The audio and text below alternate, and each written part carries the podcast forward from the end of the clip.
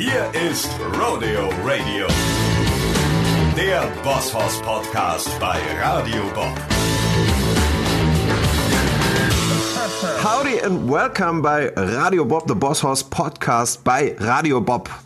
Heute mit einem Gast online zugeschaltet, denn leider kann er nicht persönlich hier mit uns am Tresen sitzen. Aber der Technik sei Dank für diese Lösung. Ladies and Gentlemen, Wir begrüßen heute ein absolutes Rock-Urgestein, aber nicht minder fresh und weltweit erfolgreicher denn je. geboren und aufgewachsen in Hannover. Er ist ausgebildeter Dekorateur, Sein Vorbild ist John Lennon. wollte schon als Kind Sänger werden, Er ist Sänger und Songwriter geworden und zwar bei den Scorpions. Welch große Ehre für uns. Howdy and welcome, Klaus, Klaus Meine. Howdy, Sascha, Alec. Äh, ja, danke für die Einladung. Freue mich hier zu sein für euch. Ist wirklich Ja, eine große grandios. Ehre, Klaus. Wir haben äh, 17 Folgen schon hinter uns.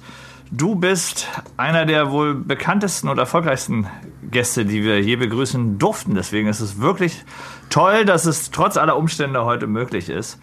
Und wir freuen uns, mit dir zu quatschen. Ja, super. Die Freude ist ganz meinerseits. Ich wäre gerne bei euch in Berlin eigentlich, äh, weil man freut sich eigentlich in diesen Zeiten jedes Mal, wenn man ein bisschen rauskommt und ein bisschen mal wieder äh, on the road ist und sei es nur auf dem Weg nach Berlin zu euch ins Studio. Aber so müssen wir es halt so machen auf dem Wege. Aber dank der grandiosen Technik ist das ja heute auch kein Thema mehr und das ist alles auf dem Wege möglich. Ja, cool. Genau, es ist also unser erstes Mal. Wir haben es noch nie auf diesem Wege probiert. Wir hatten die Gäste bisher immer live hier im Studio am Tresen, ich habe es schon gesagt. Aber jetzt gucken wir mal, wie das funktioniert und äh, vielleicht klappt ja dann Part 2 persönlich. Ja, sehr gerne, sehr gerne. Äh, Kla Klaus, äh, Ja.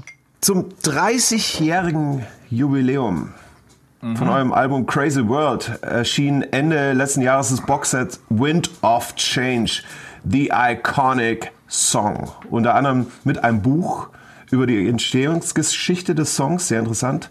Fotos der damaligen Shows, ein Stück Berliner Mauer sogar, einer russischen Version des Songs und Demoaufnahmen von von dem Song, die du, Klaus, bisher selber dich gar nicht mehr so richtig dran erinnern kannst. Was für ein Song?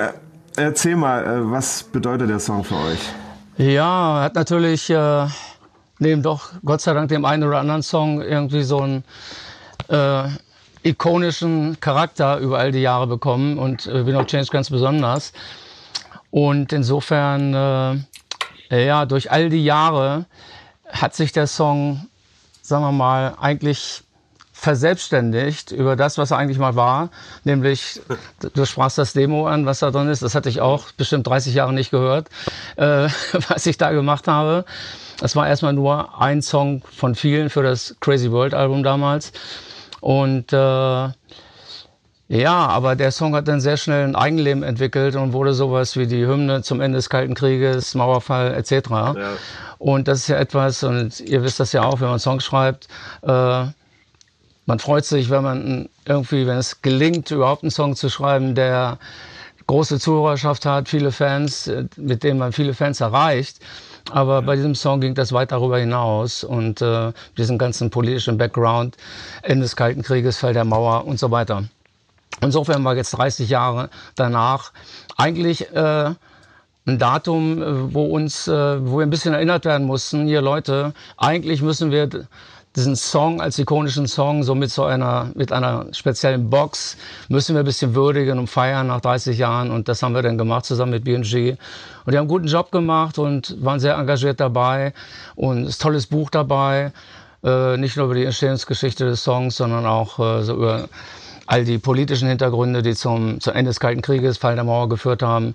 Und äh, klar, ein kleines Piece of the Wall ist auch dabei, ganz original. Ein, ein, echt, ein echtes Stück, ja? Ein echtes Stück Mauer, aber nur in der limitierten äh, Auflage. Äh, 2020 äh, äh, Versionen waren das und äh, die sind natürlich leider schon ausverkauft. Aber es gab danach noch im November eine Veröffentlichung von einer sogenannten Handelsversion und die ist jetzt auch noch zu kriegen. Die ist aber, äh, das Einzige, was, was glaube ich fehlt, ist der Mauerstein. Aber sonst ja, ist äh, da alles, alles drin. Mauer, so ein, so ein großes Mauerstück findet man ja auch nicht mehr. Ne? Du sagst ja selber 30 Jahre her. Ich finde ja beacht, beachtlich bei dem Song, dass das ja öfter mal probiert wird, zu bestimmten Zeiten einen Song, der thematisch passt, zu schreiben, weil das kann ja auch manchmal sehr bemüht wirken. Und ich finde aber, der Song hat es geschafft, dass er weltweit echt so ein Symbol geworden ist. Ne? Also fast schon so wie David Hasselhoff mit Looking for Freedom. Als Negativbeispiel jetzt mal angeführt. Weil der behauptet ja, der behauptet ja, der behauptet ja bis heute, dass er die Mauer zum Einsturz gebracht hat, weil er diesen Song geschrieben hat. Ist natürlich Schwachsinn, aber umso geiler, dass euer Song weltweit ich glaube, auch wenn, wenn es irgendwo eine Doku gibt in der Welt, wo Mauerfall und Kalter Krieg und so irgendwie stattfindet, kommt irgendwie der Song vor als Soundtrack. Und das ist schon was Besonderes, finde ich, dass man mit einem ja. Song auch das gesamte Gefühl. Aber das kannst du nicht planen. Und wenn du einen Song schreibst, nee. ich habe damals überlegt, mh, hm, der Song war schon eben ein bisschen anders als das, was wir sonst so machen. Und als ich in der Band vorgespielt habe, ich war so gar nicht sicher, ob die äh, sagen, das könnte ein Song fürs nächste Album sein. Und ja. der Producer damals, der im Gespräch war, Bruce Fairbairn, wir haben uns in Los Angeles getroffen mit äh, unserem Manager, damals Doc McGee und, und Bruce Fairbairn. Und der hatte in seine Klatte geschrieben, als er den Song gehört hatte, neben vielen anderen, This could be a smash. Uh, but one thing's missing, a great chorus. Und also ich hatte alle Teile, alle Teile waren da, aber der Chorus fehlte in der Tat. Und insofern äh, bin ich, als wir dann wieder zurück in Deutschland waren, ist der Chorus dann entstanden. Aber du denkst nie äh, diesen Weg, den der, der Song genommen hat. Der hat ja wirklich ein Eigenleben entwickelt. Ja. Und äh, aber es ist wunderschön, jedes Mal, wenn wir diesen Song live spielen, zu sehen, egal wo wir sind auf der Welt. Und ihr kennt das ja auch, wenn ihr auf der Bühne steht und äh, eure Show spielt und die eure Fans eure Songs mitsingen. Äh, dann ist das immer ein ganz besonderer Moment und immer Gänsehautmoment, äh, auch wenn man den Song vielleicht tausende Mal gespielt hat. Aber es ist immer anders und äh, wenn die Fans Wort für Wort diese Songs mitsingen, ist das einfach großartig. Absolut. Also da habt ihr echt ein Monster created, natürlich im positiven Sinne. Ähm, im, in, in dem äh, Film Otto, der Liebesfilm, ich war, vielleicht erinnert sich der eine oder andere, pfeifst du Wind of Change und Otto gibt dir daraufhin eine Mark und sagt, mit Pfeifen lässt sich kein Geld verdienen, Junge. Und ich denke mal, äh, du, ihr habt das absolute Gegenteil bewiesen. Wie oft wurde der Song verkauft? Ich, also ich bin nicht so ein Zahlenfetischist, ehrlich gesagt. Der Song gilt irgendwie als meistverkauf oder eine der meistverkauften Singles. Äh, und äh, also man sagt immer so um die 15 Millionen Wahnsinn. Singles sind davon damals verkauft worden. Aber was, was in der heutigen Zeit beeindruckend ist, dass der Song einfach über 700 Millionen Klicks hat auf diesen ganzen Plattformen. Und äh, ja, und das sind wirklich unglaubliche, unglaubliche Zahlen, äh, die ja immer weiter noch und offenbar, das äh, erreicht der Song ja auch immer wieder eine neue und junge Generation, die den Song für sich entdecken und äh, mhm. die diesen Song ohne diesen geschichtlichen Hintergrund hören. Ja, ist krass. Das ist wirklich beeindruckend. Und wenn man dann mal zurückguckt, das haben wir ja gesagt, 30 Jahre der Song, euch gibt es natürlich schon noch eine Ecke länger. Ne? Dass ihr irgendwie als, als kleine Band in Hannover gestartet seid und heute würde ich sagen, die mit erfolgreichste, überhaupt bekannteste Band Deutschlands seid, neben Rammstein. Und das nach irgendwie gefühlten 40, 50 Jahren, das ist ja irgendwie crazy. Ich kann mich erinnern, dass als ich anfing mit Musik zu entdecken und auch beim Metal gelandet bin, dass die Scorpions, fand man schon von Anfang an gehörten immer mit dazu. Neben Metallica, ACDC liefen auch immer die Scorpions auf jedem Tape. Und das finde ich beeindruckend und würde mich eher mal so ein bisschen zurückversetzen wollen mit dir, wie das, wie das für euch losging. Ich meine, ihr seid in, aus Hannover, das ist jetzt nicht die Metropole schlechthin, ne? Wie man als Band losschert und auf einmal dann die erste, die erste US-Tour hat und merkt, scheiße, das funktioniert. Ja. Und es funktioniert heute noch. Hammer, ne? Ja. ja. Also wir sind schon sehr früh losgezogen, eigentlich Anfang der 70er und haben das Gefühl gehabt, wir müssen mal irgendwie Benelux mal ein bisschen auschecken. Mit unserem klapperigen Bus waren wir dann unterwegs und das hat dann auch bis nach Luxemburg gereicht oder irgendwie so im belgischen äh, Umfeld, so um Brüssel herum irgendwo. Und die Reviews, die wir gekriegt haben von Musikjournalisten da, besonders in Belgien in der Zeit, die waren sensationell. Ja? Und äh, haben uns als, als junge junge Burschen, die wir waren, äh, aus Deutschland mit englischen Texten, äh, das hat uns äh, sehr bestärkt und inspiriert und Mut gemacht, dass wir auf dem richtigen Weg sind. Da sind wir, hatten einen Manager, äh, ein Luxemburger war das, der zeichnete sich deshalb als Manager aus in der Zeit, weil er einzige war, der eine Krawatte äh, sich binden konnte. äh, und der Junge hat uns eine ganze Tour gebucht in England 1975 die erste Show war im Cavern Club in Liverpool und wir standen dann nachts vor der Tür und haben irgendwie gedacht, wir haben das Datum verpasst, weil die das, das, der Laden war zu, ja, und es war schon Mitternacht irgendwie. Wir wussten nicht mit der Zeitverschiebung und so, dass die erst sowieso später aufmachen. Dann haben wir da gespielt und die Fans, die waren so mega hart drauf, die standen da in den Ecken und haben gegen die PE gepinkelt und äh, es oh war Mann. irgendwie, ja, und wir haben gesagt, das, das ist also der berühmte Cavern Club, um dann zu erfahren, nee, der Cavern Club, der Originale, der war oh zwar hier auch in Matthew Street, aber direkt gegenüber und da war jetzt ein Parkplatz, ja, aber die haben den Cavern wieder aufgebaut in der gleichen Straße und die haben im Cavern gespielt. Also es war ein cooler Start.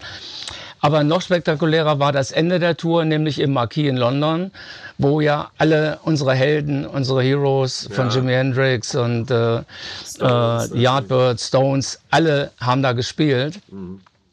Und als deutsche Band 1975 im Marquis in London zu spielen, das war schon eine echte Herausforderung und war aber super, mega geil und sehr inspirierend.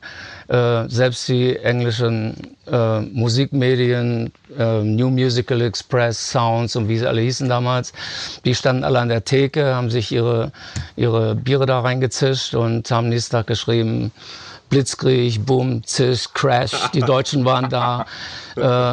Und the crowds were coming und Rock'n'Roll und äh, aber super Reviews und äh, da sind wir natürlich nach Hause gefahren, stolz geschwellter Brust und haben gesagt, okay, wenn wir so erfolgreich in England sind, äh, dann äh, gehen wir die Straße weiter. Ja? Und auf der Straße war die nächste Station Tokio 1978. Geil. Und äh, das habe ich erst geglaubt, dass wir da tatsächlich spielen, äh, als ich äh, die, die Deutsche Sounds Musikmagazin gelesen habe.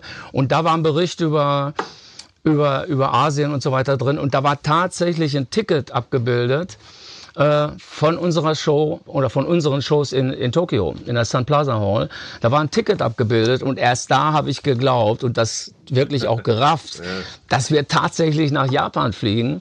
Ja, und das war damals... Äh, das war der erste Fluch in meinem Leben überhaupt. Und der ging gleich nach Tokio. Könnt ihr euch das vorstellen? Ja, ja das ist krass. Wahnsinn. Ich meine, das ist ja ganz andere Zeit auch noch. Es war eine ganz andere Zeit und heute fliegen wir alle so selbstverständlich durch die Gegend. Im Augenblick zwar auch nicht, aber äh, unser ganzes Leben war das ja so.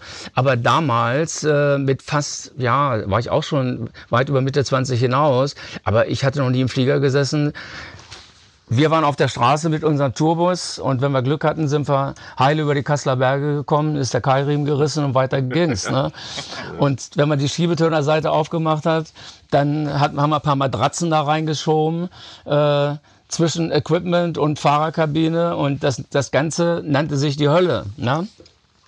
Und wenn wir, wenn wir in Regensburg gespielt haben oder so und nachts sind direkt wieder nach Hause, Hotel konnte sich eh keiner leisten, also wir mussten ja das Geld aufheben, damit wir tanken konnten überhaupt. Und da, damals habe ich noch geraucht. Ich weiß noch, als wir an die Tanke gefahren sind, ich mir Zigaretten gekauft habe, hat Rudolf, mein Kumpel Rudolf gesagt, Klaus, jetzt besser keine Zigaretten, die Kohle brauchen wir für Sprit. Ja? Wir müssen irgendwie, wollen wir wieder nach Hause kommen. Ja? Also so waren die Zeiten, wir haben in der Hölle gepennt, im Bus. Und irgendwann sind wir nachts mit unserem Transporter umgekippt. Das war so ein, irgendwann hatten wir dann so einen großen Ford Blitz oder so. Sagt euch das was? So einen alten Riesen, wie so ein, das war so ein Kasten. So Transitmäßig. Na, viel größer als ein Transit. Transit hatten wir auch, aber das war so ein Opel Blitz, ein Opel, ein Opel Blitz, ja. genau. Wie kann, wie kann mir das nicht einfallen? Ein Opel Blitz, ja. Und da durften nur drei Leute vorne sitzen. Und wir waren noch mal ein paar mehr Leute mit Rodi noch dazu. Wir hatten ja nur einen Rodi hatten wir, okay, aber der, dieser, dieser LKW war vollgepackt bis unter das Dach mit Equipment, ja. Und wir haben dann auf den Boxen haben wir dann gepennt, ne? Ja, und, eines Nacht, und eines Nachts sind wir umgekippt. Wir hatten einen amerikanischen Drummer in der Zeit, der hieß Joe Wyman. Und in der Nähe von Kassel sind wir umgekippt nachts und der Wagen war total schaden. Und wir haben Glück gehabt, dass wir da so halbwegs unverletzt rausgekommen sind und haben sofort aussortiert, wer ist verletzt, äh, wer ist okay. Die okay waren, sind da geblieben, auf Polizei gewartet. Äh, die äh, die anderen haben sich auf den Weg nach Hause gemacht, irgendwie haben sie in die Büsche geschlagen. Und äh, wir brauchten dann nicht nur einen neuen Bus, sondern wir brauchten auch einen neuen Drama, weil der war eigentlich nur auf Hochzeitsreise und seine Frau hatte gesagt, Du, Joe, jetzt ist Zeit, nach Hause zu fahren wieder. Da, wir leben in West Palm Beach. Was wollen wir da in dem arschkalten Hannover? Also jetzt geht's zurück nach West Palm Beach. Und Jahre später haben wir dann schon als äh, sehr erfolgreiche Band in Florida gespielt. Da kam unser alter Freund Joe, der in 17 bei uns gespielt hatte, mit seinen Kindern, haben sich die Show angeguckt und hinterher kamen sie zu uns in die Garderobe und haben, haben gesagt, ey Dad, Why you left this band? What did you ja, do? Also krass, also wir, ich muss sagen, so wenn du anfängst zu erzählen über Anfänge, wir haben viel Parallelen. Ne? Wir, wir können auch ein Liedchen davon singen im wahrsten Sinne des Wortes. Wir sagen immer äh, nicht die Hölle, sondern die Hundenummer dazu. Also wir kennen das auch im Bus losfahren äh, mit Pannen und mit irgendwie auf Boxen pennen und alles Mögliche, was dazugehört. Ähm, insofern können wir da ganz gut mitfühlen, was wir. Und das haben wir ja alle gemacht und wir haben äh, oft auch mit unserem Freund von ACDC zusammengesessen und der Brian, der ein echter, der Sänger Brian Johnson, der ein echter Comedian ist und bei Radio Bob, ihr spielt ja jeden Mittag immer ACDC, geht's immer auf die 12. Äh, Brian, echter Comedian, also die ganze Band ist einfach grandios, sind super Typen und wir haben oft zusammen gespielt mit denen. Unsere erste USA-Tour äh, war mit ACDC zusammen. Äh, wir als Opening Act, ACDC als Special Guest und als Headliner Ted Nugent. Ja? Und mit dem, mit dem Package sind wir 1979, also das war dann kurz nach Japan, weil die Amerikaner, äh, das amerikanische Management, Leberkrebs, so hießen die tatsächlich, Leberkrebs, David, David, David Krebs und Steve Leber, äh, die haben gesagt, hey, die Band ist so erfolgreich international, die spielen in Japan und super geil. Warum spielen die nicht in Amerika? Also von Japan war es denn für uns als junge deutsche Band äh, kleiner Schritt auch nach Amerika, um wirklich äh, Teil dieser internationalen Rockfamilie zu werden. Und, und bei der ersten Show haben wir in Cleveland, Ohio gespielt, äh, 1979. Municipal Stadium mit dem Line-Up, ich weiß gar nicht mehr, wer Headliner war, doch äh, Aerosmith war ein Headliner, ACDC haben gespielt, wir haben gespielt, äh, Thin Lizzy, äh, Journey und, und, und. Also ein super geiles Package. Und wir waren die erste Band, die morgens um 10 oder um 11 äh, auf die Bühne gegangen ist. Im Stadion waren am späten Nachmittag dann so 70, 80.000 Leute. Und das war unser allererster Gig in den USA. Ja? Und wir waren als junge Band aus Deutschland, wir haben erst in New York gewohnt, äh, im Gramercy Park Hotel. Äh, und da haben die uns ernsthaft erzählen wollen, wenn wir jetzt abends äh, rausgehen, wir sind dann über 42nd Street gegangen, die haben uns gesagt, wir zeigen euch mal The Zoo, 42nd Street, das wurde dann auch einer unserer Klassiker, wir unter anderem heute spielen, äh, The Zoo. Und da haben die gesagt, wenn ihr aus dem Hotelzimmer rausgeht, dann macht aber die Toilettendeckel zu, weil Wer immer äh, hier jetzt in den unteren Stockwerken wohnt, die Krokodile kommen von Underground, die kommen bis in den fünften Stock, ne? Und beißen euch die Eier ab. Wahnsinn. Also wie gesagt, Geil. das mit dem Bus und der Hundenummer können wir noch nachvollziehen, aber ey, ihr habt äh, mittlerweile über 100 Millionen Platten verkauft. Ihr seid Multi-Weltstars. Wie, wie fühlt sich das an? Kann, kannst du überhaupt noch ein normales Leben führen? Also, also es fühlt sich eigentlich ganz normal an. Wir sind ja eigentlich die gleichen Kerle geblieben. Äh, also wir sind ja, unser Weg ging da in dem Moment steil nach oben, keine Frage. Aber du musstest jeden Abend delivern. Und wenn du auf einmal auf der Bühne stehst mit Aerosmith, mit Ted Nugent, mit ACDC, Van Halen, all diesen großartigen Bands, und das wollte ich noch sagen vorhin, Brian Johnson hat uns gesagt, äh, der ist ja auch so ein Geschichtenerzähler, äh, die sind auch immer in ihren frühen äh, Zeiten da in Newcastle und so, da ist er morgens aufgewacht, hatte das Marshall-Zeichen so im Gesicht, ne? weil die auch auf der Anlage gepennt haben. Ne? Ja. Ja, und äh, da haben uns ACDC ins Studio geholt äh, in, in Manhattan und haben gesagt, äh, jetzt setzt euch mal hin, Rick Rubin war Produzent und äh, gesagt, Scorpions, der spielen wir nur für euch. Und das war super geil. Also wir haben eine lange Geschichte mit ACDC und bis hin zu dieser ersten Tour, äh, ACDC, Ted Nugent und so weiter, wo eines Morgens äh, in Fort Wayne, Indiana, Bon Scott so rüberrückte und sagt, Klaus, I'm the singer from ACDC und äh, wir haben Bre Breakfast zusammen gehabt in so einem Was, Bon äh, Scott? in so einem in so, bon, mit mit Bonn, ja ja ja mit Bon Scott. haben auch Ja. kennengelernt, ja. Ja, natürlich. Das war 79. Mhm. Und da haben wir eine ganz lange Tour in den USA gemacht und, äh, äh, und aus der Zeit ist, ja, ich, Freundschaft ist immer ein großes Wort, aber wir haben viel zusammen gespielt und viel Zeit verbracht. Und das war auch eben in der Zeit eine Band, die zwar schon auf der, der Special Guest Position waren, aber äh, da hat es dann auch nicht mehr lange gedauert, dann waren die die Headliner und bei uns war es dann 82 soweit, dass wir dann als Headliner durch die Lande gezogen sind und 84 waren dann Bon Jovi unser, unser Special Guest oder Opening Act, wie man es will. Habt ihr eigentlich noch, noch Ziele? Was, was wollt oder was könnt ihr überhaupt noch erreichen? Ja, na klar. Also sagen wir mal so, wir haben eigentlich äh, über all die Jahre äh, weltweit waren wir überall unterwegs. Also für uns gab's gab's fast keinen Flecken auf der Landkarte. Äh, weißt du, früher hat man immer noch, kennt ihr vielleicht auch, hat man immer so kleine Nadeln, hast du hast du im Büro so eine, so eine Karte gehabt, wo man dann so, so kleine Nadeln reingesteckt hat. Ne? Bei euch sieht man die Karte nicht mehr unter den Nadeln. Ja, so ungefähr war das über all die Jahre. Aber wir hatten ein Land irgendwie vernachlässigt und das war Australien. Und das haben wir für uns jetzt in unseren, ja, im Spätherbst unserer Karriere nochmal für uns wieder neu entdeckt und nochmal wieder, eigentlich 2016 haben wir das erste Mal in Melbourne gespielt und zwar super geil. Und äh, waren jetzt in den letzten zwei Jahren haben wir nochmal äh, richtig Melbourne, Sydney, Brisbane, Adelaide und so weiter gespielt, Neuseeland und so, all das. Ich meine, ihr, ihr wart, glaube ich, auch in Australien, ne? Ja, ja wir Ja, waren auch in den Städten sogar. Im, aber im Rahmen von, einer, von, von einem Festival, eine Festivaltour war das. Soundwave hieß es. Also das war bei uns immer noch so, wir, wir kamen von 2016, kamen wir von Japan und haben in Neukaledonien gespielt. Ich weiß nicht, ob ihr weißt, wisst, wo das liegt. Das ist äh, irgendwie südlich von Australien, irgendwo da im Südpazifik. Äh, Neu Neukaledonien äh, gehört zu Frankreich und da haben wir zwei Shows damals gemacht und waren jetzt vor ein paar Jahren auch nochmal wieder da und haben das dann auch verbunden mit Australien-Konzerten. Und äh, da gibt's ja noch so viel zu entdecken. Das gibt's ja gar nicht. Also wenn man jetzt ein bisschen weitergeht. Äh, wir sind ja über all die Jahre äh, auch dann sehr erfolgreich in Frankreich geworden, haben unter anderem einen Song veröffentlicht, äh, der auch besonders in Frankreich Legendenstatus hat, nämlich äh, Still Loving You. So wie mein Freund Super Rudolf Geschichte, erzähl mal. bei Rudolf äh, jedes Mal nicht unerwähnt lässt, die Tatsache aus seinem Mund, dass die Geburtenrate äh, 1984 äh, extrem in Frankreich angestiegen ist, wegen, wegen Still You. Ja? Und es stimmt tatsächlich, dass die Franzosen äh, äh, total auf diesen Song abfahren. Ich meine, die, die lieben die Balladen und es ist immer, wenn wir in Frankreich, dann heißt es immer, ah, Scorpion, let's slow, let's slow, let's slow.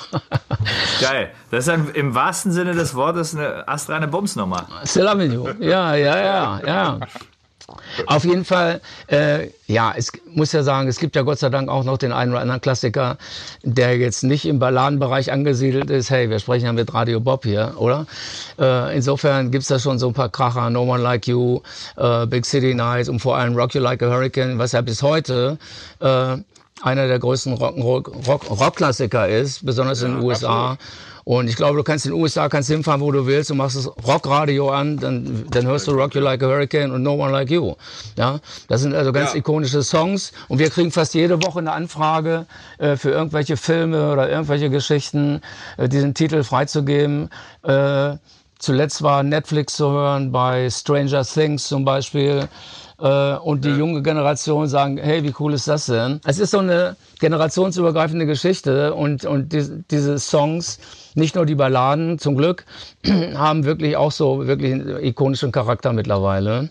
und gehen auch live immer noch total gut ab. Balladen sind aber auch, kann man schon sagen, auch irgendwie, ich glaube, als Band ist man dann wahrscheinlich immer so, wenn man irgendwann auf so Balladen reduziert wird, reicht einem nicht, weil man ist ja eine Rockband und man lässt es auch krachen und das liegt einem ja auch im Blut. Nichtsdestotrotz sind, glaube ich, ist der richtige Sprung nach oben für jede Rockband war immer eine Ballade, ne? um dann nochmal so ein, noch mal ein zweites Level zu erhöhen, weil einfach die Leute, die jetzt nicht auf die fetten Nummern stehen, halt Balladen gerne hören. Und das war also ist auch bei, bei euch so, bei Metallica, bei vielen Bands irgendwie, wenn irgendwann die Ballade bricht das Eis nochmal nach oben und dann kein Ende. Ja, absolut. Und wir waren natürlich inspiriert von Bands wie Deep Purple oder Led Zeppelin und so weiter. Und die haben das ja auch bestens vorgemacht, wie es geht. Ja? Mhm. Und im Grunde, äh, ja, es gibt viele Bands da draußen, gibt viele Schreihälse, Hälse, die, ja, Brett, Brett, Brett, Brett, alles klar, ja. gute Power, alles super.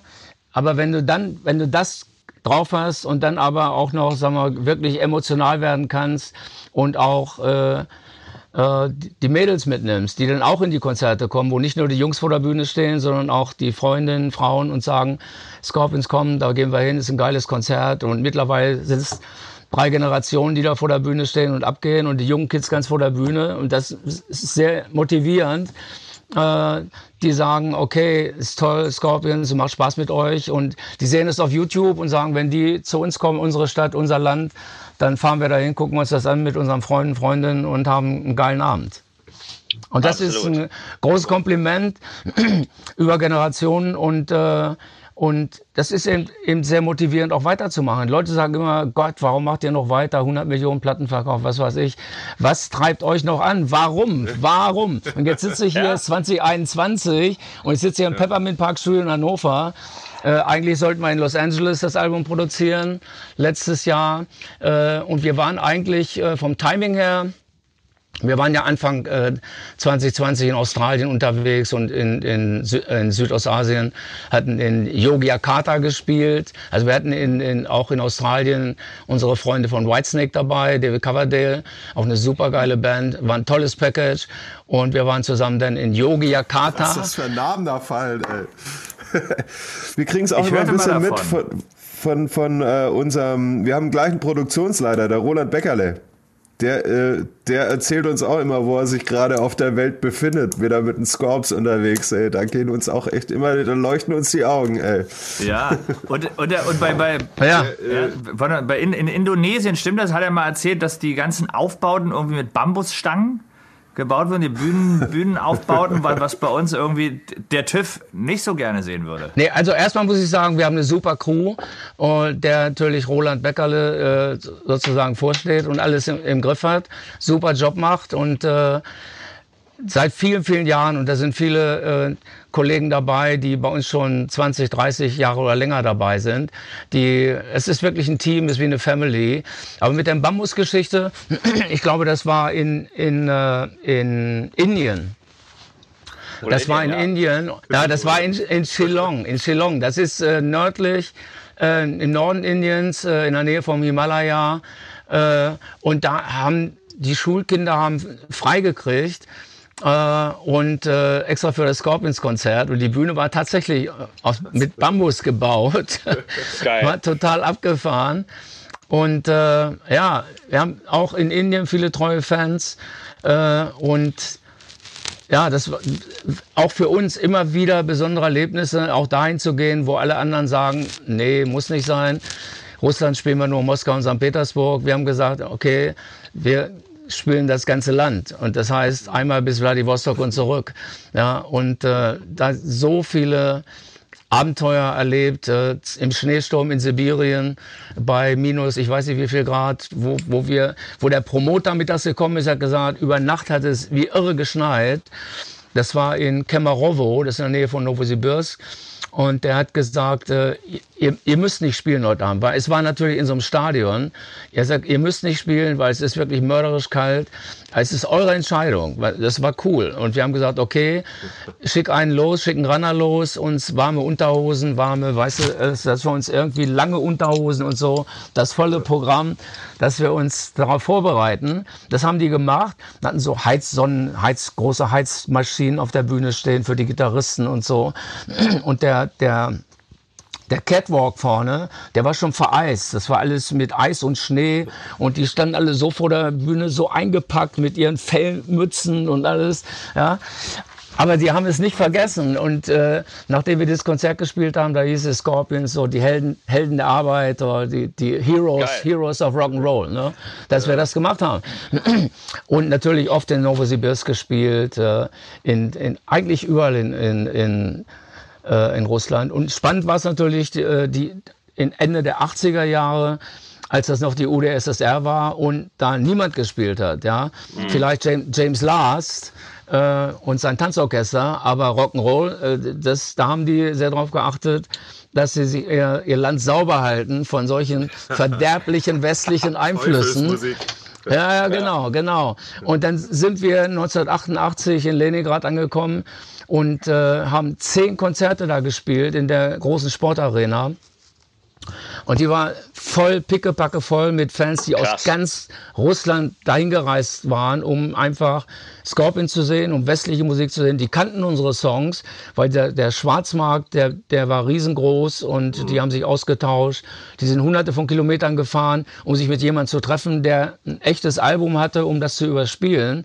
Das kann man sich heute gar nicht vorstellen. In Rumänien sind Fans ins Gefängnis dafür gegangen, dass sie, dass sie Scorpions gehört haben. Ja. Also das, das, waren krasse Zeiten und es war wie Beatlemania und Leningrad und ein Jahr später in Moskau, das Moskau Peace Festival. Äh, das war natürlich nach all den Jahren, wo wir irgendwann im Sommer 84 äh, auch sowas wie uns wie ein Traum erfüllt hatten, nämlich als Headliner im Madison Square Garden zu spielen in New York. Äh, das war einfach so eine ein besonderer Moment für uns in unserer Karriere und natürlich das ein oder andere große Festival, mhm. äh, 82 als Co-Headliner mit Van Halen, das AS Festival in San Bernardino, Kalifornien oder eben Rock, Rock in Rio das erste mit Queen, ja, ja. Iron Maiden, ACDC 1985. Äh, das waren so besondere Momente und natürlich Madison Square Garden. Und deswegen war für uns dann, was kommt jetzt? Und irgendwie die, die Sehnsucht, in den Osten zu gehen, nachdem wir nie in der DDR spielen durften, äh, war dieser, dieser Sog in Osten war so stark und so groß und mit so viel Leidenschaft verbunden. Äh, einfach was ganz Neues zu entdecken, für uns ganz Neues.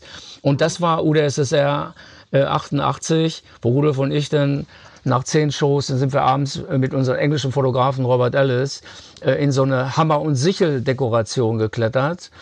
Äh, weißt du, an diesen großen Plätzen vor den Maifeierlichkeiten, überall so Hammer und Sichel ganz groß. Da sind wir reingeklettert, haben uns da so reingesetzt äh, mit unseren Leder, schwarzen Lederklamotten. Und der KGB hat an der Ecke gestanden und haben geguckt, mal sehen, was die verrückten Deutschen da jetzt veranstalten. Aber es war okay. Äh, und ein Jahr später waren wir in Moskau. Und das Moskau Peace Festival war wie ein russisches Woodstock. Und das, Geil da, äh, sagen wir mal, dass man als Deutscher inspiriert wurde, einen Song zu schreiben wie Wind of Change, ist eigentlich nicht verwunderlich. Wir sind aufgewachsen im Kalten Krieg.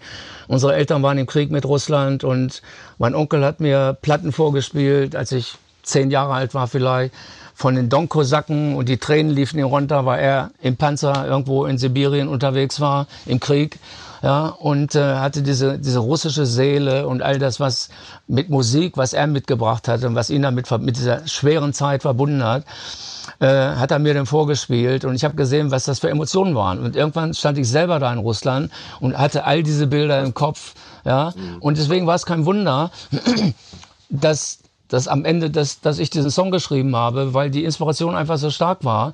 Bon Jovi, Skid Row, Ozzy Osbourne, die hätten den Song ja auch schreiben können. Die waren ja auch da, aber die sind nach Hause gefahren wieder und haben gesagt, yes, we rock the Soviet Union, dudes, yeah. ja. Und wenn man, wenn man dir so zuhört, dann muss man die Frage nicht stellen, warum ihr immer noch so ja. krass live unterwegs seid. Ich meine, man darf ja sagen, ihr kratzt an den, an den 70 und gefühlt sind die Scorpions immer auf Tour. Wir kennen das ja auch von, vom Roland, unserem Bekannten, weil wir gerade gesagt haben, ne, wir haben einen gemeinsamen Freund immer wenn man mit ihm redet, sind die Scorpions gerade auf Tour. Also es ist eigentlich so schon mein, mein Running Gag. Und Roland, du mal wieder mit Scorpions auf Tour. Aber wenn man das, dich hört, dann weiß man, dass die Leidenschaft ja da ungebrochen brennt. Und ihr seid ja auch eine krasse Liveband, muss man einfach sagen. Also ich glaube, live ist auch so euer Schlüssel zum Glück und zum, zur Band oder zum Herzen der Band. Absolut. Ihr habt die, ihr habt die, ihr habt die Scorpions-Pyramide erfunden, richtig?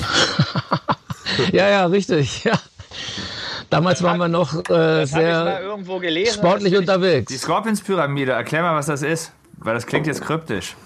Eigentlich ist es einfach. Es stehen irgendwie in der Original Scorpions Pyramide waren drei Mann, die unten standen, ja, und ein und zwei Mitglieder, zwei Bandmitglieder, die sozusagen oben standen. Ja.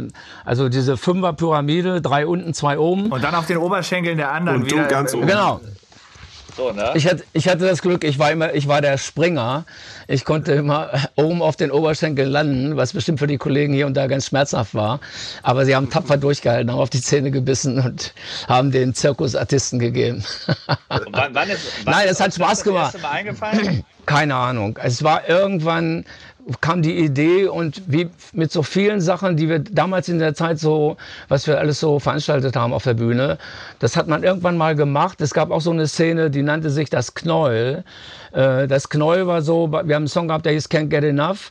Das kann man, glaube ich, wenn man sich mal äh, unser Konzert vom Ass Festival anschaut, äh, da war es, glaube ich, der letzte Song oder so, wo wir am Ende alle äh, in Center Stage so übereinander fallen. Jeder mit, mit, mit Gitarren oder Mikrofon, noch damals mit langen Kabeln. Und das Kabel wurde auch so irre hin und her geschwungen, weißt du, und manchmal habe ich da auch äh, schon mal den einen oder anderen ausgenockt. So in der Zeit haben wir, waren wir bis, guck mal, waren wir Rammstein schon so ein bisschen äh, im Voraus sozusagen, guck mal. Ja, voll. Ich wollte sagen, ah, Pyro ja. habt ihr auch früh entdeckt, ne? Ja, Pyro haben wir früh entdeckt. Aber, aber so diese ganzen äh, choreografischen Geschichten so. Äh, natürlich haben wir das nie so gemacht wie Status Quo oder so, jetzt Gitarren links, Gitarren rechts und das haben wir nie gemacht. Aber es waren mehr so ziemlich wilde Geschichten, die sich da ergeben haben und die natürlich auch jedes Mal anders waren. Und ich erinnere mich, dass äh, in Amerika auf Tour, wenn ich abends angefangen habe mit dem Mikro so an dem langen Kabel, äh, wir kennen das ja von Udo Lindenberg, der macht das ja auch, aber der hält es, der hat einen viel kleineren Radius, damals, die hatte einen riesen Radius und wenn das Ding dann irgendwann nicht mal wieder zurückkam, dann lag das daran, dass die Crew ihre Späße getrieben haben beim letzten Show und haben oben so Fischerlein ge gespannt, dass das Mikrofon oben hängen blieb. Ne? Echt? Geil. Geil. Aber, ja, so, aber also das war auch nicht ungefährlich, weil äh, in dieser Linie, wenn ich da im Gange war mit, mit dem Mikrofon äh, und es kam einer genau in diesen Radius, da hat es den einen oder anderen auch schon mal ausgenockt in der Band ja. oder er musste direkt nach der Show stand die Ambulanz hinter hinter der Bühne und es ging ins Krankenhaus zum Nähen. Ne? Also da kann Rudolf auch ein Lied von singen. Autsch. oh je. Oh Mann, äh, Klaus, super Geschichte, man könnte ja echt stundenlang zuhören. Und äh, Alex hat es schon gesagt, man versteht auf jeden Fall, dass ihr nicht ans Aufhören denkt. Ähm, Im Gegenteil, ihr seid im Studio gerade, ihr, ihr, macht neue Musik, es kommt ein neues Album. Ne? Ja, und das ist eigentlich total verrückt, ja. Und in der heutigen Zeit und nach so vielen Jahren äh, wo kommt der Antrieb her, immer noch mal wieder äh, durchzustarten. Ihr habt es im Blut, da könnt ihr gar nichts dagegen tun. Da können wir gar nichts dagegen tun. Ja. Und äh, es ist einfach, wir waren die letzten Jahre, eigentlich die letzten zehn Jahre, eigentlich nonstop unterwegs. Muss man wirklich so sagen. Und wir haben eigentlich überall gespielt. Und wir haben in den letzten Jahren auch sehr starke Produktion gehabt und showmäßig. Und dass wir jetzt an dem Punkt, an dem wir waren letztes Jahr, gesagt haben, Jetzt ist der Zeitpunkt gekommen, aufzuhören, erstmal für eine Weile Shows zu spielen, sondern wir müssen uns konzentrieren auf ein neues Album, wir müssen neue Songs schreiben, wir brauchen eine neue Setlist, wir brauchen einfach auch für unsere Fans, wir wollen einfach was Neues bieten. Und selbst wenn wir nicht eine Platte verkaufen, wir wollen einfach eine neue Show haben, wollen neue Songs haben und äh, wollen ein neues Album machen. Deswegen haben wir gesagt, okay, äh, 2020 ist genau diese Zeit. Dann kam äh, die Pandemie. Dann haben wir, sind wir statt nach, nach LA, äh, sind wir hier in Hannover geblieben, was en, am Ende rückblickend ja auch die richtige Entscheidung war. Aber wir hatten eigentlich für letztes Jahr glücklicherweise nur eine Residency in Las Vegas, im Planet Hollywood geplant. Neun Shows in Vegas im Juli. und, wir wollt, und wir wollten im Mai LA, äh, Mai, Juni LA ins Studio zusammen mit unserem Producer Greg Fiddleman. Äh, und dann im Juli diese Shows spielen. An den Off-Tagen hatten wir schon ein Studio in Vegas gebucht. Und im August wäre das Album fertig gewesen. Das war der Plan. Und die, die Shows sind verschoben worden auf dieses Jahr. Äh, entweder im Mai oder im Herbst. Ich denke, es sieht mehr nach Herbst aus eigentlich. Aber wir sind dann äh, hier in Hannover geblieben aufgrund der ganzen Corona-Geschichte und haben uns im Studio eingeigelt und haben Songs geschrieben und jetzt aufgenommen die letzten Monate und haben jetzt äh, Mitte Januar auch wieder angefangen hier weiterzumachen und haben auch ein bisschen extra Zeit dadurch gewonnen. Äh, und wir haben ein gutes Gefühl, dass wir am Ende, glaube ich, ein starkes Album machen, äh, besonders zielgerichtet auch, nachdem der langjährige Drummer vom Motorhead, Mickey D, bei uns ist seit 2016, äh, muss man sich ja. nicht lange darüber Gedanken machen, in welche Richtung das Album geht. Also wir geben Gas, die eine oder andere Ballade wird sicher dabei sein, aber der Schwerpunkt ist schon Jetzt wollen wir es nochmal richtig krachen lassen und wollen ein amtliches Album vorlegen. Und da ist ja, der Ehrgeiz wann, nach all den Jahren immer noch sehr hoch und wir haben alle sehr viel Spaß, nochmal was Amtliches zu machen. Geil. Klingt sehr wann, wann kommt das Album dann? Ja, genau, das weiß man nicht. Also ich meine, wir werden jetzt im Frühjahr, äh, ich schätze mal, irgendwann äh, wird gemixt. Und ich hoffe, dass wir bis Mai damit durch sind. Und ich schätze mal, in der zweiten Jahreshälfte ist eigentlich realistisch zu sagen, dass das Album rauskommt. Aber in der heutigen Zeit weiß man nie. Wir wollen es natürlich connecten mit, mit Konzerten, mit ja. der Tour. Es macht wenig Sinn, jetzt ein Album rauszuhauen und keine Konzerte zu spielen. Wir wollen es verbinden und wir hoffen, dass in der zweiten Jahreshälfte jetzt alles ein bisschen äh, auch mit den äh, sagen wir mal, mit den Impfungen und so weiter, dass hoffentlich alles auf den Weg kommt, wo sich alles wieder ein bisschen entspannt, wo wir alle miteinander wieder in unser normales Leben zurück können. Und das heißt für uns Musiker, Künstler, dass wir wieder auf der Bühne stehen, dass wir auf der Bühne stehen, auch für, für Fans, die sich ein Konzert ja. anschauen, die sich alle sicher fühlen vor allen Dingen, mhm. wenn sie in so eine Show gehen und sagen, wir gehen heute Abend gehen wir zu Bossos oder wir gehen zu den Scorpions und wir machen wieder richtig einen geilen Abend. Aber wir wollen uns alle auch sicher fühlen. Und bis ja. der Punkt erreicht ist, wollen wir hoffen, dass wir alle bis dahin gesund bleiben und dann nochmal, ja, dann werden wir nochmal eine Runde drehen mit neuen Album und da freuen wir uns schon drauf. Signs of Hope Ne? Einen neuen Song gibt's schon vom letzten Jahr. April 20 kam der raus. Ja, richtig. Aber der hat mit dem Album gar nicht so viel zu tun, weil das war einfach. Der Pan Pandemic Song. Es war der Pandemic Song. Ich habe gesehen, als wir aus Australien zurückkamen und so weiter und als das hier dann immer äh, kritischer wurde mit der Corona-Geschichte, gab es gab so viele tolle Ideen von jungen Musikern, die diese Wohnzimmerkonzerte gemacht haben. Ich weiß nicht, vielleicht wart ihr auch dabei gab so viele tolle, inspirierende Sachen. Das fand ich einfach cool. Und ich habe mich hingesetzt und habe einen Song geschrieben. Und irgendwann hatte ich das Gefühl, okay, das ist jetzt nicht ein Song fürs Album, sondern es ist ein Song, mach ein kleines Video dazu und einfach ein kleiner Mutmacher für unsere Fans. Und wir haben, das haben wir so in dem Sinne eigentlich noch nie gemacht und haben das Ende April einfach äh, auf unsere Facebook, Instagram und so weiter rausgehauen, ins Netz gestellt für unsere weltweite Community, Rock oder Scorpions Community. Und das sind so um die über sieben Millionen Fans, die da zusammenkommen. Das kam auch in Russland ganz gut an, ne? Und in Russland, die, unsere russischen Fans haben sich mal wieder übertroffen und haben äh, selbst ein Video gemacht äh, und haben den, den Song sozusagen nachperformt und haben immer das Mikrofon oder ein Drumstick oder ein Fanschal weitergegeben, haben super Video gemacht und das war für mich der Gedanke, okay, wenn die Russen das können, kann der Rest der Welt das auch. Also Fans, schickt uns eure Sign of Hope Bilder, was für euch Sign of Hope ist. Euer Lieblingshund, Lieblingskatze, neugeborenes Kind, die erste Liebe, äh, Sonnenaufgang, whatever it is, schickt uns eure Hoffnungsbilder. Das haben die gemacht.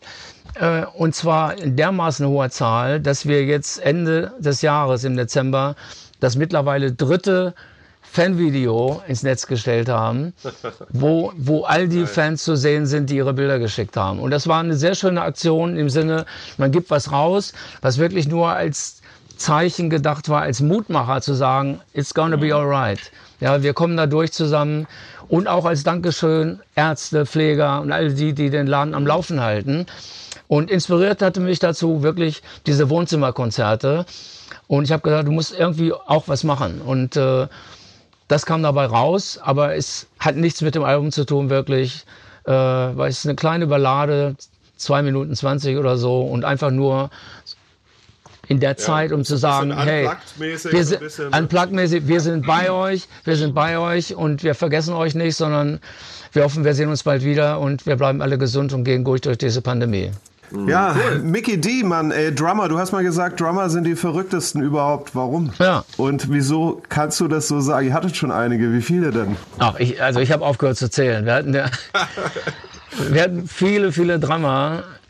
Ich habe keine Ahnung warum. Es waren in den ersten Jahren sicherlich äh, sah das vielleicht für den einen oder anderen nicht aus wie eine vielversprechende Karriere. Unser erster Drummer überhaupt, der hat aufgehört, als wir gesagt haben, wir werden Profimusiker, weil der hatte schon damals zwei, dreiköpfige Familie und der musste einfach seinen Job nachgehen und der, der musste sicherstellen, dass ich meine Familie ernähre. Jetzt mit den Jungs da, ich werde jetzt Profi. Nein, das, das geht gar nicht. Ne?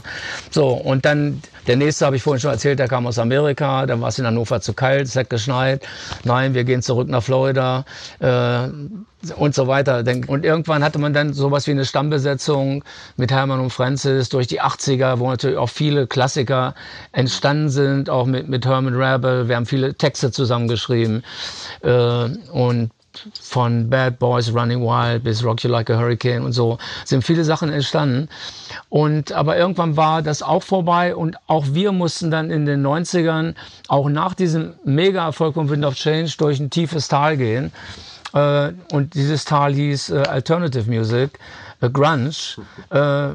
wo wir einfach aussortiert wurden. Da kamst du zur Plattenfirma in New York und wir hatten damals einen Deal in New York.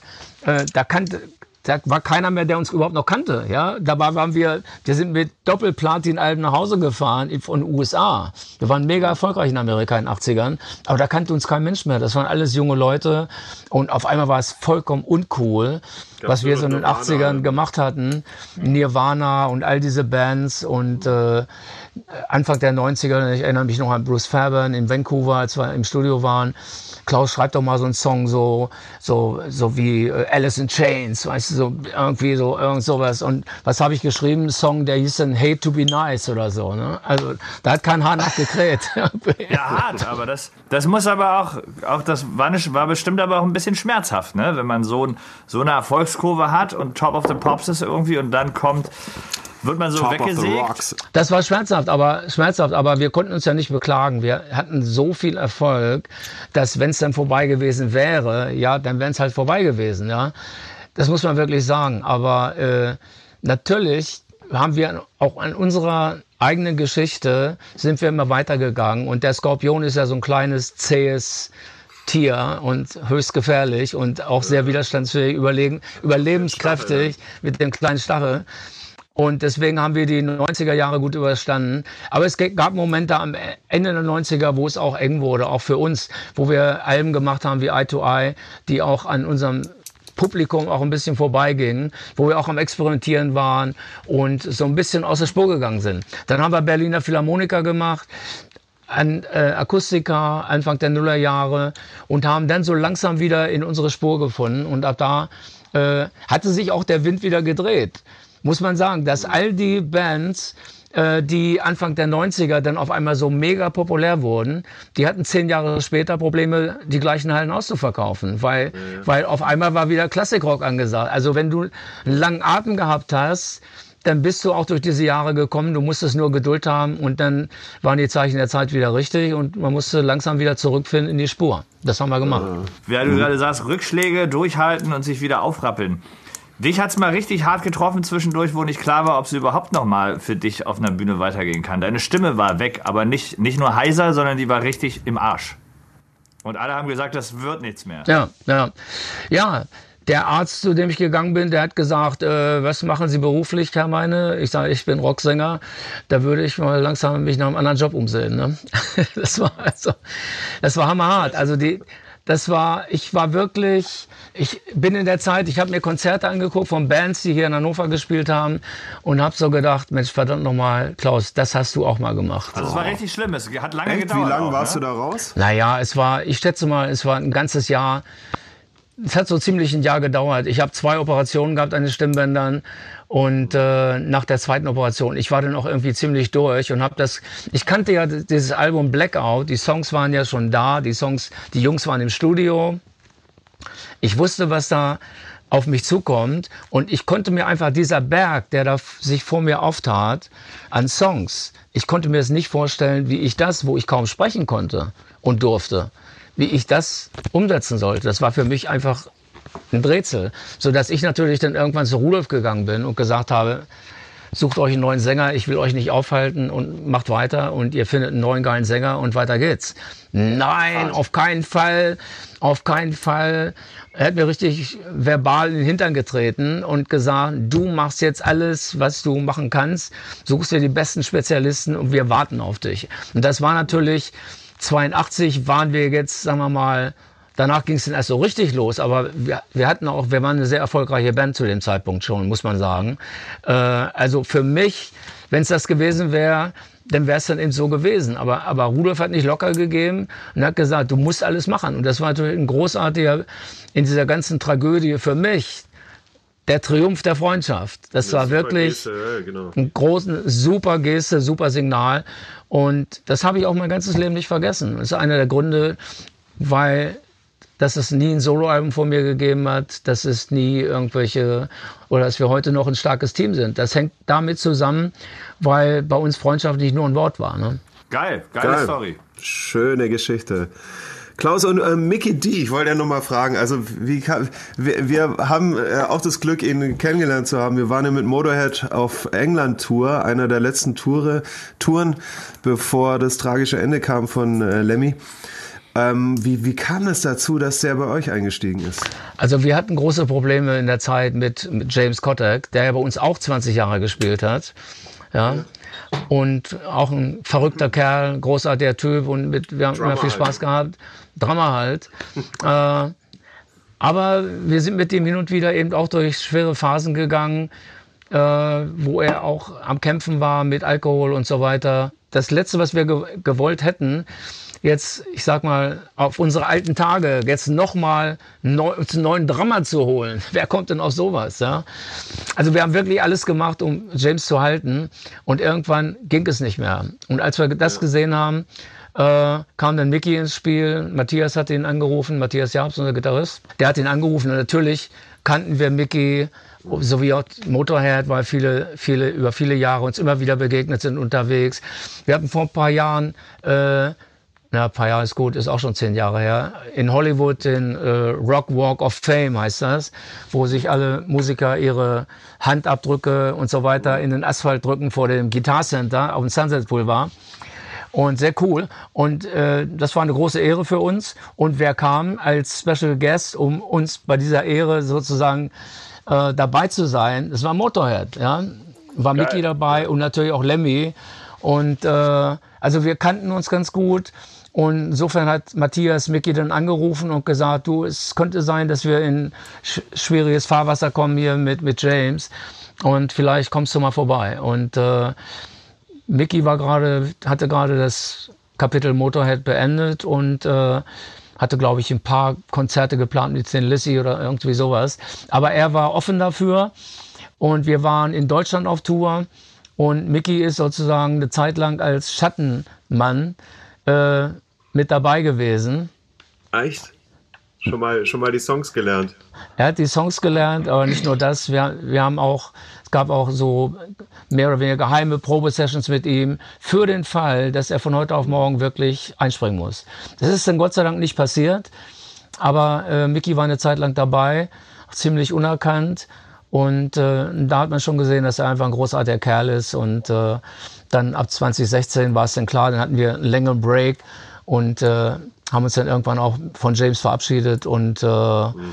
und die Wege haben sich dann getrennt an dem Punkt. Traurige Sache, aber äh, wir haben von unserer Seite, wir haben alles gegeben, um versucht, äh, mit James ihn zu halten. Und dann war das erst sporadisch mit Mickey und erstmal zu sehen, wie, wie kommen wir klar und wie funktioniert das.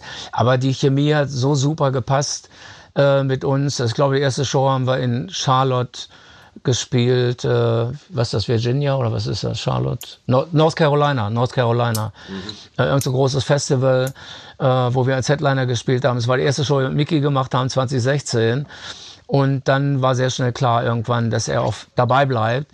Und wir haben einfach super Spaß mit ihm, ist einfach ein cooler Kerl, ein super, super, typ, super Typ und ein großartiger Musiker und das macht einfach Spaß. Und auch hier, wo wir gerade im Studio sind, äh, war ja lange Zeit die Einreisebeschränkung hier. Unser Bassist, der lebt in Krakau in Polen und Mickey in Göteborg in Schweden. Und äh, die beiden konnten hier nicht nach Hannover kommen aufgrund der Einreisebestimmung. Aber als das wieder möglich war, waren sie hier und wir haben all die Songs, all die neuen Songs zusammen mit den beiden eingespielt und zwar alle zusammen, so wie in den alten Zeiten, nicht mal so eben so Stück für Stück jetzt alles zusammenbauen, sondern die richtige, die Band spielt zusammen und gibt Gas. Geil. Und das haben wir aufgenommen und da hat man auch gesehen, äh, wie wertvoll jetzt äh, äh, Mickey ist in der Band, einfach auch so viel Power gibt und auch mit so viel Lust und Passion und Leidenschaft dabei ist im Studio und den ganzen Laden richtig auch nach vorne bringt und antreibt. Macht einfach Spaß mit ihm zu spielen und das hat uns nochmal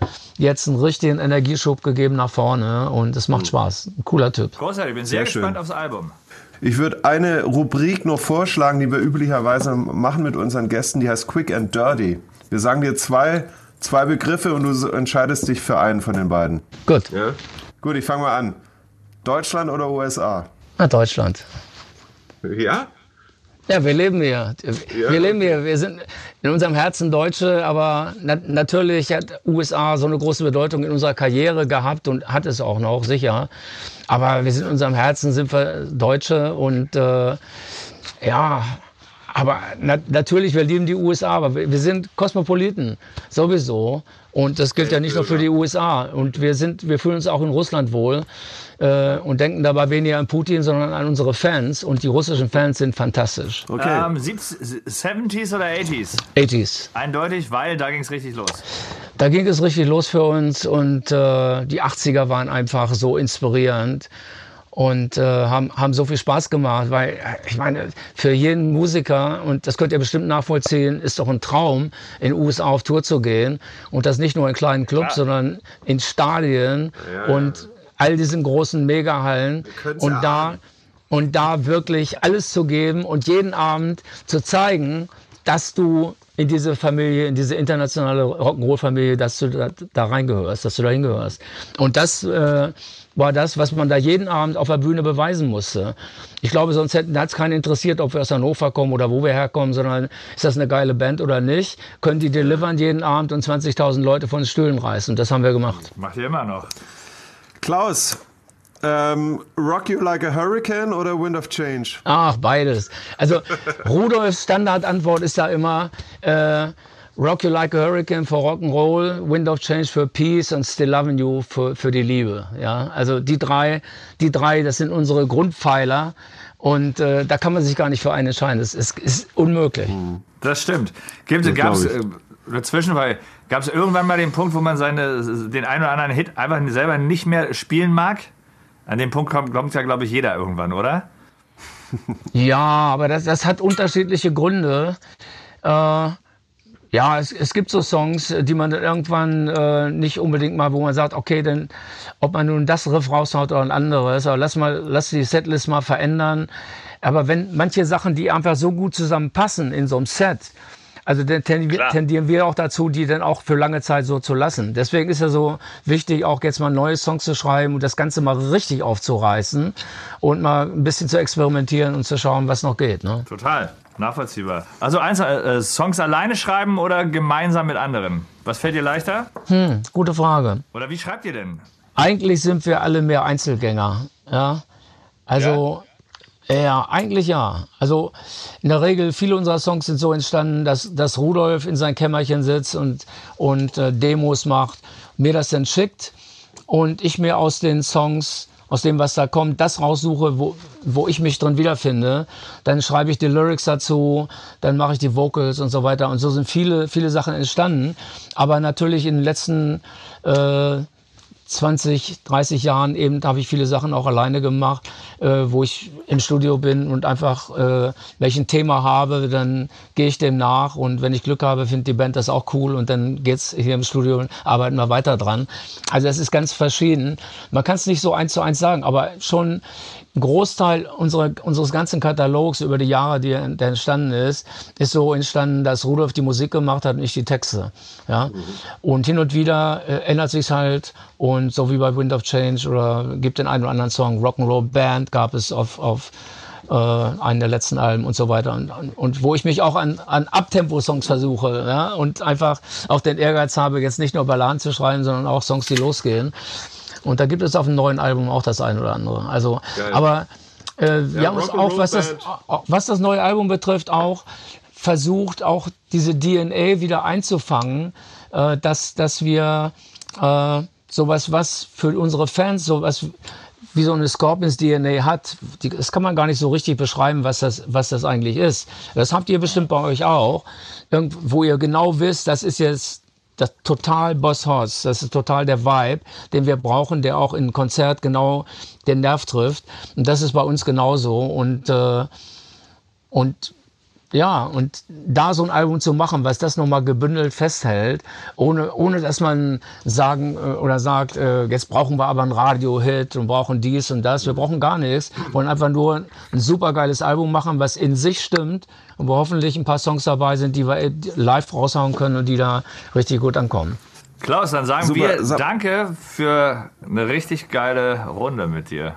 Vielen Dank für deine Zeit. Das freut mich sehr. Wir sind sehr gespannt aufs Album, drücken euch die Daumen, dass das richtig fett wird. Ich meine, das liegt nicht am Daumendrücken, sondern an euch, aber ich bin sicher, es wird fett. Ja, Klaus, war, war uns eine große Ehre. Vielen, vielen Dank. War sehr, sehr interessant. Wie gesagt, wir könnten dir noch stundenlang zuhören, aber ich habe es ja vorher schon angedeutet, da ist nur Luft nach oben für einen zweiten Teil vielleicht mal demnächst. Ne? Ja, ja, sehr gerne, sehr gerne. Ja.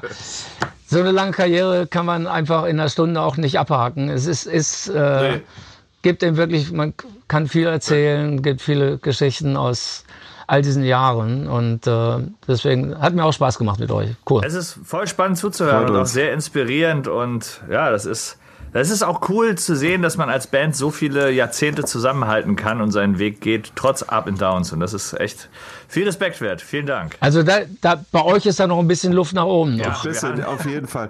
Obwohl wir uns gibt es uns auch schon seit 2004, 5, ne? 5, 2005 ja. war unser erster. Also sind wir schon auch stolz. Auch das ist relativ selten heutzutage, dass eine Band 15, 16, 17 Jahre zusammenhängt. Ne? Ja, Aber ihr seid jetzt ah, das ist super. Model.